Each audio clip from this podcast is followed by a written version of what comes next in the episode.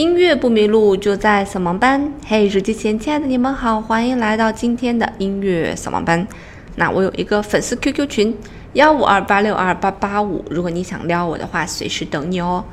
我们都知道啊，鱼香肉丝里面是没有鱼的，老婆饼里面是没有老婆的。但是你能想象音乐作品里面没有声音吗？那我们今天呢，就跟大家介绍一部没有声音的音乐作品，而且还是一部旷世杰作。你可能会觉得，我的天哪，世界之大真的是无奇不有啊！那它的名字叫做四分三十三秒。如果你对音乐稍微有了解一点的同学，可能会听过这首作品的名字。它是这样子演奏的啊，一个钢琴家呢坐在钢琴前，然后合上琴盖，按下秒表，就这样，一分钟，两分钟，三分钟，什么声音都没有，直到过去了四分三十三秒。钢琴家呢，缓缓地把琴盖掀开，站了起来，鞠了一躬，说：“我今天的演奏完毕了啊，谢谢大家的观赏。”这个作品是不是够先锋？你可能会觉得，我的天哪，你是在逗我吗？人家真没逗你啊，这真的是一部旷世杰作。而且在这个作曲家诞辰一百周年的时候呢，全世界还举办了各种各样的活动来纪念他。而且这部作品还被各种哲学家呀、文学家拿来分析来分析去，而这首作品呀，诞生至今半个世纪以来呢，也已经有各种各样的版本了：钢琴版、吉他版、交响乐版。每个版本结束以后呢，观众都会爆发出雷鸣般的掌声。这个交响乐版在演奏的过程当中啊，非常的搞笑。啊，在演奏之前呢，指挥先会叫双簧管儿吹个音，大家先叫一下音啊，然后指挥会说啊，好了，给一个手势，好了，大家安静下来啊。这时候指挥会翻开他的总谱，啊，因为这个作品还分成了三个乐章啊，第一个乐章是一分多，第二个乐章也是小的两分钟，第三个乐章一分多嘛。所以，当第一个乐章结束的时候呢，指挥会做一个动作啊，就是结束了，哎，大家可以休息一下，翻个谱。指挥还会拿出来手绢擦擦汗啊啊。第二个乐章开始给一个手势，大家又安静下来，大概又再安静将近两分钟啊。第二乐章又结束了。所以整个的演出过程是非常的搞笑，大家可以去网上去搜一下这个视频去看一下。BBC 曾经在广播里面播放过这首作品哦，他们还在现场演奏过这首作品。如果你有一天听广播的时候突然没有声音了，不要惊慌啊，不是耳机坏了，也不是耳朵聋了，也许是你在欣赏这个世界名作。那你可能要想，哇，这么屌的作品到底是谁写的？他是一个美国非常先锋的音乐家，叫做约翰凯奇。那他写这首作品想表达个啥呀？约翰凯奇是一个非常神奇的人物啊。他曾经跟我们说过的勋伯格啊，前几期有讲过勋伯格。勋伯格也是个非常神奇的人物，学过作曲，但是学了一阵子，勋伯格觉得你一个约翰凯奇，你不是学作曲的料，你算了，你别跟着我学了。那约翰凯奇拜师失败之后呢，他就接受到了一些东方禅宗的一些理念。我记得禅宗里面有一个词叫做入定啊，那是不是约翰凯奇的这个四分三十三秒也跟这个入定有关系呢？不过，约翰凯奇自己解释啊，说我这个作品根本就不是无声，我的作品叫做无声胜有声。什么叫无声胜有声呢？我的作品呀，可以在每一次演出的时候都有不一样的音响效果呀。观众就是我作品的参与者啊，他们翻节目单呀，他们咳嗽呀，他们呼吸呀，每一个声音啊，都是我节目的音乐。他曾经还把这个作品拿到室外去演奏。他说：“花花草草呼吸的声音，啊，阳光打到树叶上的声音，都是我作品的声音，是不是很奇特？所以我的作品在每次演出的时候都可以不一样。你们可以吗？你们显然不可以啊，对不对？当然，如果这个作品只停留在这个阶段，它好像像一个事物一样，肯定不会青史留名的，对吧？那约翰凯奇肯定还想探求一些别的什么东西啊？那他还想探寻什么呢？”有的哲学家就说了啊，说你们想一想啊，如果你今天情绪特别特别的低落，你听见了一首非常欢快的作品，那你低落的情绪是不是会被这个欢快的情绪所改变呢？而如果你今天特别开心，你好死不活听了一个极度悲伤的作品，那你这个开心的心情是不是也会被音乐而改变呢？可是不管你今天什么样的心情，你听到约翰凯奇的这首四分三十三秒，你的情绪大概都不会被他所影响吧？这样看来，我们其他的作曲家呀、演奏家呀，像不像一个独裁者一样？他是掌控你情绪的独裁者。不管你今天是中了五百万也好，还是你的蛙儿子离家出走了也罢，你坐在这里听他们的作品，你的情绪就会被他们所影响啊，你的思绪也就会被他们带跑偏，他们音乐里面的情绪就变成了你的情绪呀。如此看来，约翰凯奇这种理念是不是非常的独创，非常的有个性呢？其实啊，这种先锋艺术啊有很多，比方说约翰凯奇的好朋友马塞尔·杜尚，他就搞了一个小便池，他把这个小便池呢摆到了这个展览厅里面啊。那他说这个小便池放到厕所，它就是一个功能性的东西。那我把它放到艺术展厅里面，它是不是就变成了一个艺术品呢？那所以什么是艺术品呢？它是不是跟这个环境是息息相关的呢？是不是很有趣？嗯，那还有一首作品呢，叫做《绿色三重奏》，它的乐谱是这样子的啊，它用薄荷甜酒将大提琴装了一个半满，然后呢，再将大提琴的酒倒入中提琴，然后呢，再将中提琴的酒倒入到了小提琴。这又引起了大家对乐器尊重的讨论，说你这样到底是不是尊重乐器？因为其实生产一个乐器其实是有工匠精神在里面的，对吧？否则斯特拉迪瓦里为什么那么有名？小提琴为什么那么有名？斯坦威的钢琴为什么那么有名？它有手工制作嘛，是吗？所以很多非常先锋的艺术形态，你看起来好像非常匪夷所思，但它好像确实有存在的这样一个可能性哈。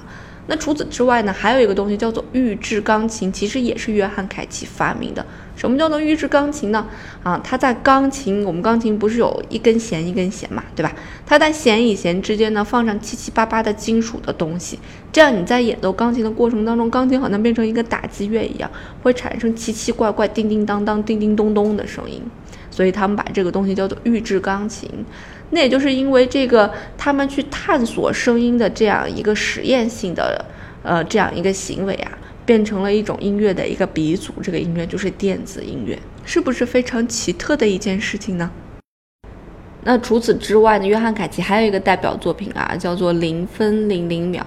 他想尝试把各种各样的生活场景原封不动地搬进艺术里面。啊，所以他自己在讲啊，他是把这个创作的注意力集中到对行为过程的关注上面。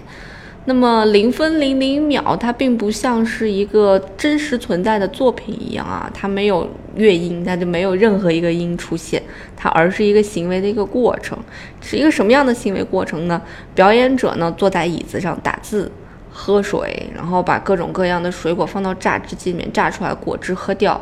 啊，这个东西都是零分零零秒的一个内容，所以在约翰凯奇那个年代啊，约翰凯奇大概是六十年代啊，他已经把这个行为艺术啊探究到了一个比较高的这样一个水平了。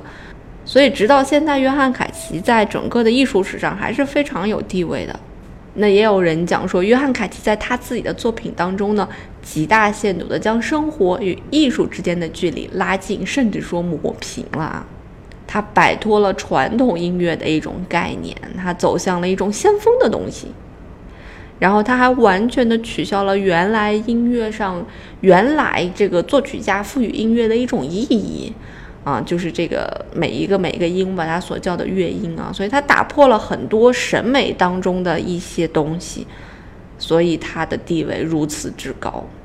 所以，先锋艺术是一件非常有趣儿的事情啊！好像很多人都觉得，哎，你看不懂了，就是先锋艺术，就是现代艺术。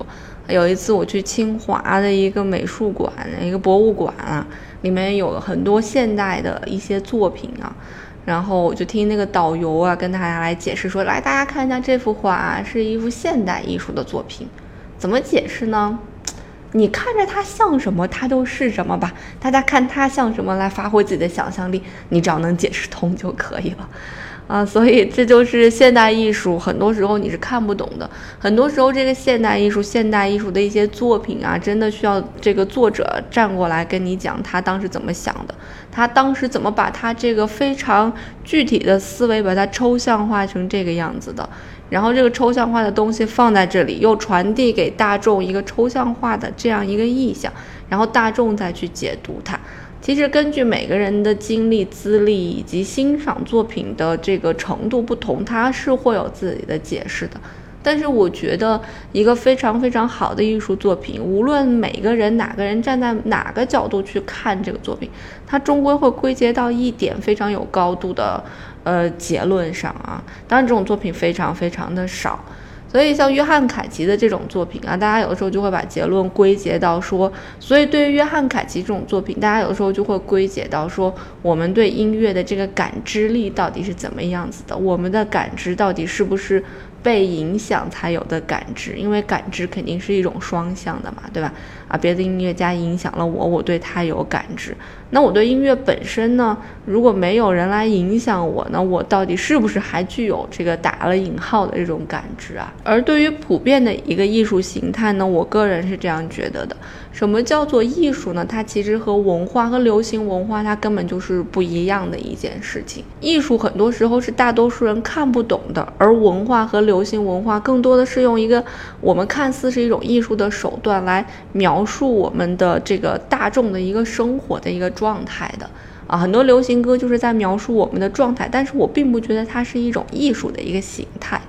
很多艺术的形态是一定要高于生活，就是我们说源于生活而高于生活嘛。那个高于生活是怎么样的一个高于呢？它可能是从创作的表达上的一种高于。就是他的表达方式很高级，他让你一下是看不穿的。那也许更屌一点，就是他的思维方式很高级，然后他所想的这个东西抽象到你看不懂。那也有一种高级，就是这个音乐家或者这个绘画者啊，这个画家，他所画出来的这个东西，他的功底非常深。嗯，他这个功底深到普通老百姓通过普通的练习是无法这个达到他的这个技术的，就像朗朗一样。那也有可能就是上帝赏饭吃啊，老天爷赏饭吃，老天爷赏给了莫扎特的才华啊，让他写曲子真的是行云流水一般。那么这个东西它也应该被归为艺术，因为它是大多数人无法企及的嘛，对吧？甚至说是大多数人无法欣赏的。嗯，因为它牵扯到了很多技术技法在里面，甚至说大多数人无法去欣赏的。但也许每个人对艺术的理解不一样，很多人也许会觉得艺术就是我们身边发生的这些事情，音乐、美术都可以叫艺术，我无所谓啦，开心就好。而对于像约翰凯奇这样先锋的一些东西，它存在一定是第一个出现的那个才是最具有意义的。每个人都可以写出来这个作品嘛，对吧？那它第一个出现，它赋予它什么样的意义，显然会更重要一些，而并不是它这个东西存在在那里。像马塞尔杜尚的小便池，根本就不是它存在那里是重要的，而是你赋予它一个什么样的意义才是更重要的。所以艺术很多时候需要讲究的就是一个表达方式，很多先锋艺术也是这样一种表达方式啦。好啦，那今天的节目的最后呢？我们就一起来欣赏一下这部旷世杰作，四分三十三秒。在这四分三十三秒的静默里面，你到底听到了什么呢？